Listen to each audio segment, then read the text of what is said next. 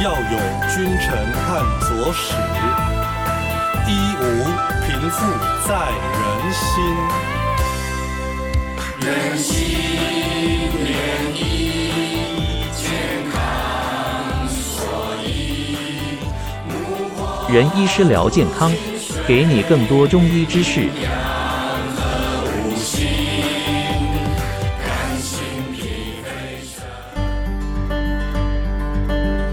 各位观众朋友，大家好，我是中立人人堂的邱俊元医师。今天要跟各位介绍的是椎间盘突出。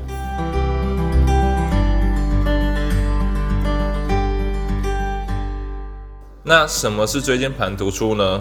我们人体有分中枢神经跟周边的神经。中枢神经包括脑与脊髓，脊髓被背部的脊椎骨所包覆。脊椎骨与脊椎骨之间有软骨充当我们的缓冲垫，这种软骨我们就称为椎间盘。但如果椎间盘变形、移位或是破裂，就会压迫到附近的脊椎跟脊神经，我们就称为椎间盘突出。椎间盘突出会有什么样的症状呢？这个要是椎间盘突出的位置以及受压迫或刺激的脊神经根有所不同。会产生不同的症状，不同的患者也有可能会有不同的症状表现。那我们今天就着重于介绍说，椎间盘突出压迫在腰椎附近的位置。那椎间盘突出如果是产生在腰椎的位置的话，可能会产生第一个腰背疼痛，这个情况可能会连续或间歇的发生。咳嗽、打喷嚏或长时间站立做一些特定的动作都有可能产生。那第二个是臀部跟髋关节的疼痛，因为椎间盘突出常常会压迫到我们的神经。那神经的话，它牵连到我们下肢的部分。那最常见的是压迫到我们的坐骨神经，这时候就有可能产生臀部或髋关节的疼痛。那再来，有可能会导致背部的肌肉紧绷或者是痉挛。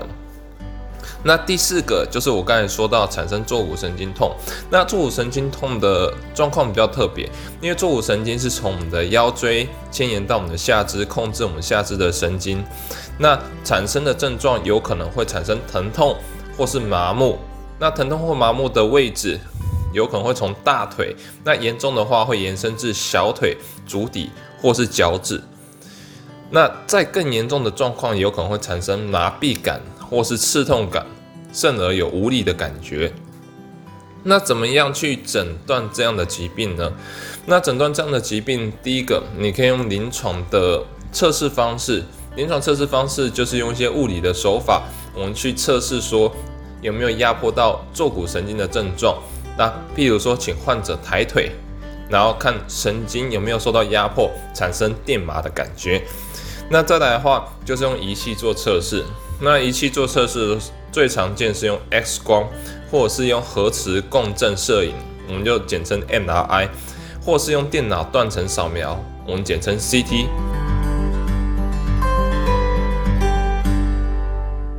那说到这么多，我们再介绍一下中医的治疗方式。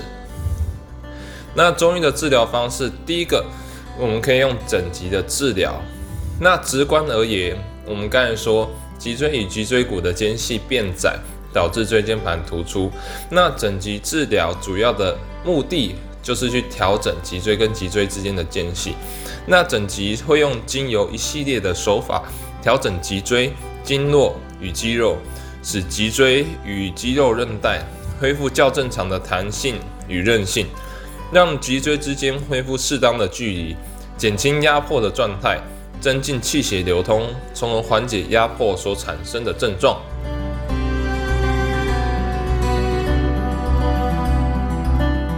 再来的话，我们中医还会利用针灸来进行治疗。针灸治疗源远流长，其效果除了治疗中医内科疾病以外，针灸在临床上已经显示它对于止痛的效果非常的显著。WHO 也有认证，我们临床上可以酌情取用压迫周围的穴位，例如说肾腧、三焦腧、大肠腧等等腰部的穴位。在依其影响到的部分增添配合的穴道，如影响到大腿的话，我我们则加入风市、斜海、梁丘、足三里等等。那影响到小腿的话，我们则加入尾中、尾阳、阳陵泉、足三里、承山等穴位。臀部如果较疼痛的话，我们就加入环跳、治边、居髎等穴位。再来的话，我们也可以使用拔罐来进行辅助的治疗。在产生椎间盘突出的患者当中，常常很多人会有背部紧绷、酸痛的表现。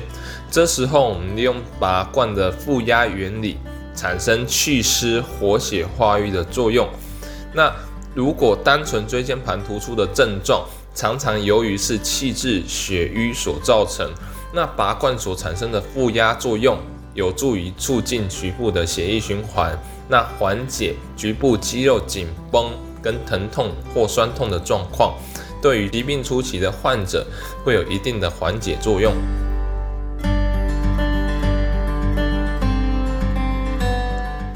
那第四个，我们会用中药来做调理。中药做调理的话，我们中医师一般会依据脉象、舌诊或是神态以及它局部的病灶变化。去分门别类，我们会区分症型，去了解这个患者当下一个大致上的状况。那根据这样的症型，我们会有不同的处方来对应之。那每个医师因为他所学的门派不一样，会有不同的处理方式。那最后比较重要的是，就是所谓的自我保健，因为毕竟看医师的时间比较短暂，大部分的时间在生活上。你必须要有一些自我保健的方式，以防说疾病更加严重。那也可以调整自己的生活作息，让这样的情况减少发生的几率。那第一个就是最常会出现的状况，我们常常因为办公或者是说椅子没有靠背，常常会用一个斜椅的姿势坐在椅子上。那这样会对我们的腰椎以及椎间盘产生很大的压力，这时候容易导致脊椎向后凸起，以及压迫到椎间盘，导致椎间盘变形，或是椎间盘突出压迫到神经。所以第一点要特别注意，说尽量不用斜椅的姿势坐在椅子上，造成腰部很大的压力。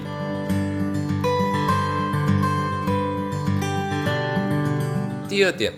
不要久坐，以及坐过软的沙发，因为过软的沙发它没办法有效的去支撑我们的腰椎以及我们的脊椎的力道。那我会建议说，最好坐有直立的椅背或有扶手的椅子，让我们的椅背做我们的背部脊椎的一个缓冲以及依靠。再来第三个，维持适当的体重，维持适当体重十分的重要。因为我们一生的体重基本上都是由我们的骨架来支撑着。假如说体重过重的话，对于脊椎所受到的压迫会非常的巨大。所以呢，我们会希望说，尽量保持适当的运动以及节制的饮食，维持一个理想的体重。这样的话，对于脊椎的压迫性会比较减少。那在有时间的话，多起来走动走动，活动活动。让腰椎的椎间盘压力释放。再来的话，我会建议说，穿着适合的鞋子，尽量是以运动鞋或是篮球鞋为主。那避免穿高跟鞋，足跟的位置会垫得比较高。那你这样走路的时候，会容易导致小腿紧绷，以及那个力线直接传导到我们的腰椎，对于腰椎的负担会比较大。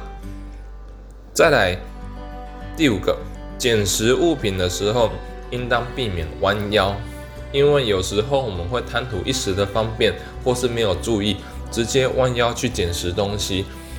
这样的话，对腰椎产生的压力是十分的大的。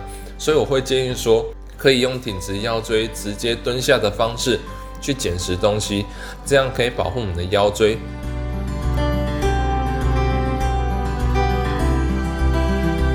再来第六个。常常做拉筋跟伸展的运动，可以有助于释放椎间盘的压力。那最常做的运动，我们可以用第一个，像是说坐姿体前弯。坐姿体前弯的话，可以去延伸我们的后重韧带，然后也可以调整拉筋我们的大腿跟小腿的肌肉，那放松后面的筋膜，这是一个非常棒的运动。在第二个，你可以用跪姿或是跪躺的方式去延伸我们大腿、股四头肌以及腹部的肌肉和筋膜，这样也有助于放松我们的前重韧带。那前纵韧带跟腰椎的后纵韧带放松之后，它脊椎的间隙就比较不会那么的密集，而且脊椎跟脊椎的空间也会变得比较大，韧带也变得比较有弹性。这样的话，有助于我们的疾病的恢复。那以上就是我今天的介绍，好，谢谢各位。